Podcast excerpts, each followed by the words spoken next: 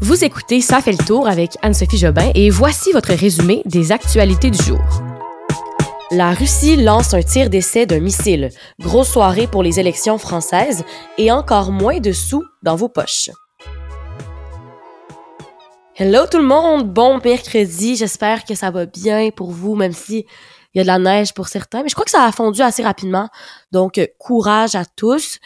On y va sans plus tarder avec les nouvelles d'aujourd'hui. Nous sommes le mercredi 20 avril.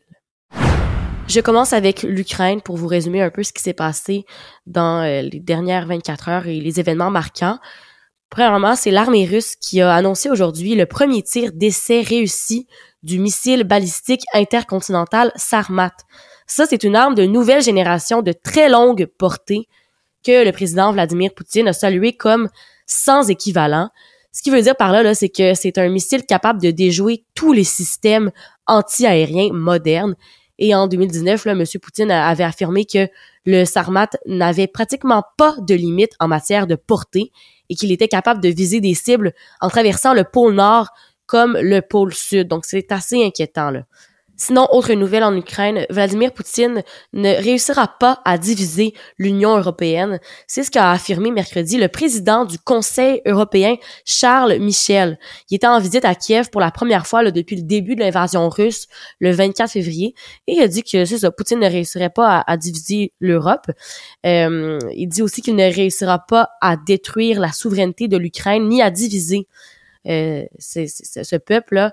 Et euh, c'était une conférence de presse commune avec Volodymyr Zelensky qui a euh, salué au passage la capacité des 27 à prendre des décisions tous ensemble à l'unanimité sur les sanctions contre la Russie. On parle de l'Union européenne ici. Et juste tout récemment, là, il y a 10 minutes, on a appris que le chef de l'ONU demande à être reçu par Vladimir Poutine et Volodymyr Zelensky. Deuxième nouvelle, vous le savez, je suis présentement à Paris. Aujourd'hui, un peu plus loin de Paris, euh, à une heure environ euh, de TGV. C'est à Reims que je suis dans une petite ville où euh, Angèle, la chanteuse, fait son premier concert de sa tournée ce soir. Je vais aller voir ce concert-là et je pourrais peut-être vous en reparler si ça vous intéresse. Mais euh, bref, le point, c'est que je suis à Paris, donc j'ai envie de vous parler des élections de la présidentielle française qui approche à grands pas, parce que ça sent vraiment là à Paris.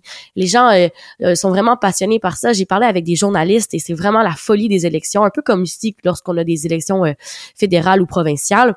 Et là, on est à quelques heures du match qui opposera Emmanuel Emmanuel Macron et Marine Le Pen. C'est un match qu'on appelle, on appelle ça un match ici, mais c'est vraiment comme un débat, le débat des chefs pour euh, ben, donner leur dernier point puis argumenter avant le dernier tour et avant l'élection officielle qui est dimanche ici en, France. C'est un exercice télévisuel qui est très attendu. Donc, cinq ans après le dernier débat de la sorte, Emmanuel Macron et Marine Le Pen vont se retrouver sur un plateau télévisé et euh, c'est le deuxième débat, donc c'est le débat d'entre-deux tours. C'est un classique rendez-vous là incontournable des présidentielles françaises. En 2017, la candidate d'extrême droite, Le Pen, avait vraiment vécu l'échec lors de ces débats-là. Donc, c'est pour ça que c'est autant attendu. On a hâte de voir comment elle va performer. Il y a cinq ans, là, elle avait vraiment été mal préparée. Elle était même agressive. Ça avait marqué les gens. Et d'ailleurs, là-dessus, une citation de papa, c'est la citation du jour euh, en lien avec l'actualité qu'il m'a partagée ce matin. C'est une citation de Emmanuel Macron, donc son adversaire, qui date de 2017. Il avait dit Madame Le Pen, vous ressortez les mensonges qu'on attendait dans la bouche de votre père. Alors, euh, vraiment un gros événement aujourd'hui. Cette fois-ci, on dit qu'elle s'est bien préparée face au président qui, lui, devra, défendre son bilan parce que c'est le président sortant. Et les deux candidats là, vont débattre sur huit thèmes dont l'ordre a été tiré au sort. Le pouvoir d'achat va être le premier, avant euh, l'international, le modèle social, l'environnement, la compétitivité et l'attractivité française. Il va y avoir aussi la jeunesse, la sécurité des migrations et les institutions. Je disais aussi euh, ce matin dans un journal qu'on va de plus en plus parler d'environnement parce que ça a, vraiment pas été au cœur de la campagne française, l'environnement ici. Donc ce soir, là, ça devrait être abordé lors de ce débat très attendu. On apprend aujourd'hui que la plateforme de streaming vidéo Netflix perd des abonnés. C'est une première depuis dix ans tellement là que l'action Netflix à la bourse s'effondre. Elle a chuté ce matin. On parle d'une perte de 200 000 abonnements sur un an et la tendance devrait se poursuivre. Le groupe met notamment en cause la pratique interdite mais très répandue du partage d'abonnements. Donc disons moi je donne mon abonnement à mon ex puis il le garde pendant des années. Ça, c'est un problème. Alors, si vous faites partie des 100 euh, millions de foyers dans le monde qui partagent leur mot de passe Netflix avec des collègues ou des amis pour ne pas payer d'abonnement en double, sachez que ben, vous êtes en partie responsable de ces mauvais résultats pour Netflix et ils veulent nous faire payer.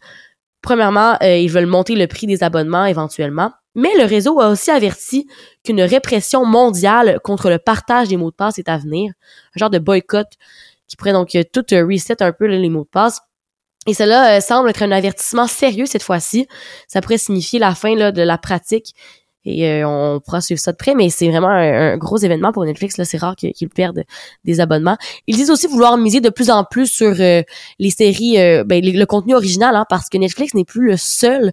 Il y a Disney+, Amazon Prime, toutes ces, même Crave, toutes ces plateformes-là qui, qui font beaucoup de compétition à Netflix. Et c'est pour ça que ça va un petit peu moins bien aujourd'hui.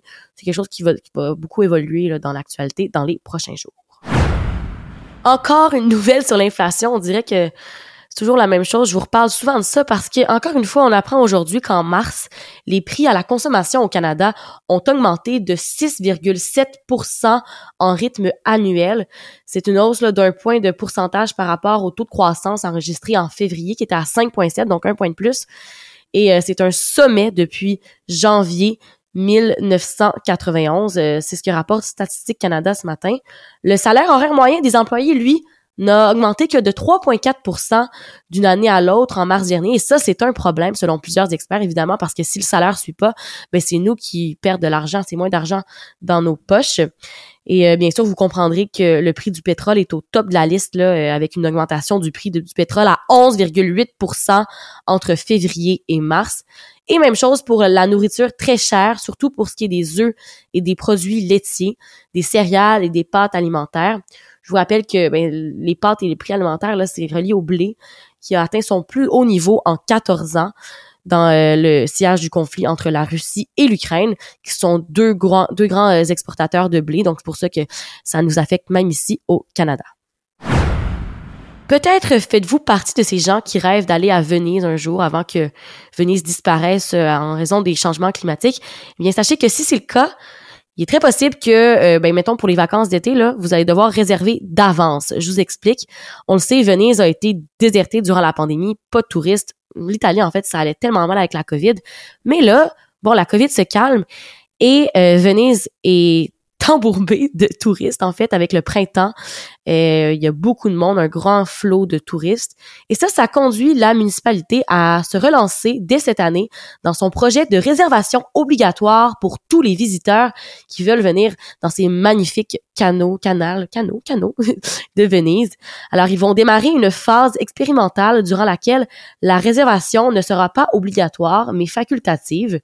Euh, c'est une phase dont la date de lancement va être annoncée dans les semaines à venir et ça va être euh, peut-être un projet qui va vraiment être euh, officiel dans quelques mois. Donc, vérifiez là, si vous voulez en Italie, si vous voulez aller en Italie et peut-être à Venise, vérifiez ça de près parce que ça se peut que vous deviez réserver d'avance et que ce soit très difficile de se prendre une petite place pour cette magnifique ville d'Italie. Pour le retour dans le passé aujourd'hui, je vous ramène au 20 avril 1889 en cette journée, c'était la naissance d'Adolf Hitler. Et je vous en parle parce que, bon, ça fait un bout, là, c'est 1889, mais c'est qu'hier, j'ai eu la chance d'aller visiter une exposition sur la Deuxième Guerre mondiale aux Invalides, qui est un musée très connu à Paris.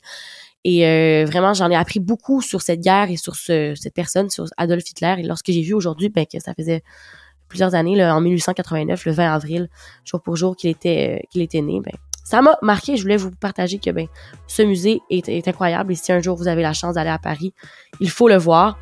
Sur ce, je vous souhaite une belle soirée. Moi, je me souhaite une belle soirée à moi-même parce que je m'en vais voir Angèle dans à peine 1h15 et je vous en reparle demain à l'épisode. Bonne soirée tout le monde. À demain. Bye bye.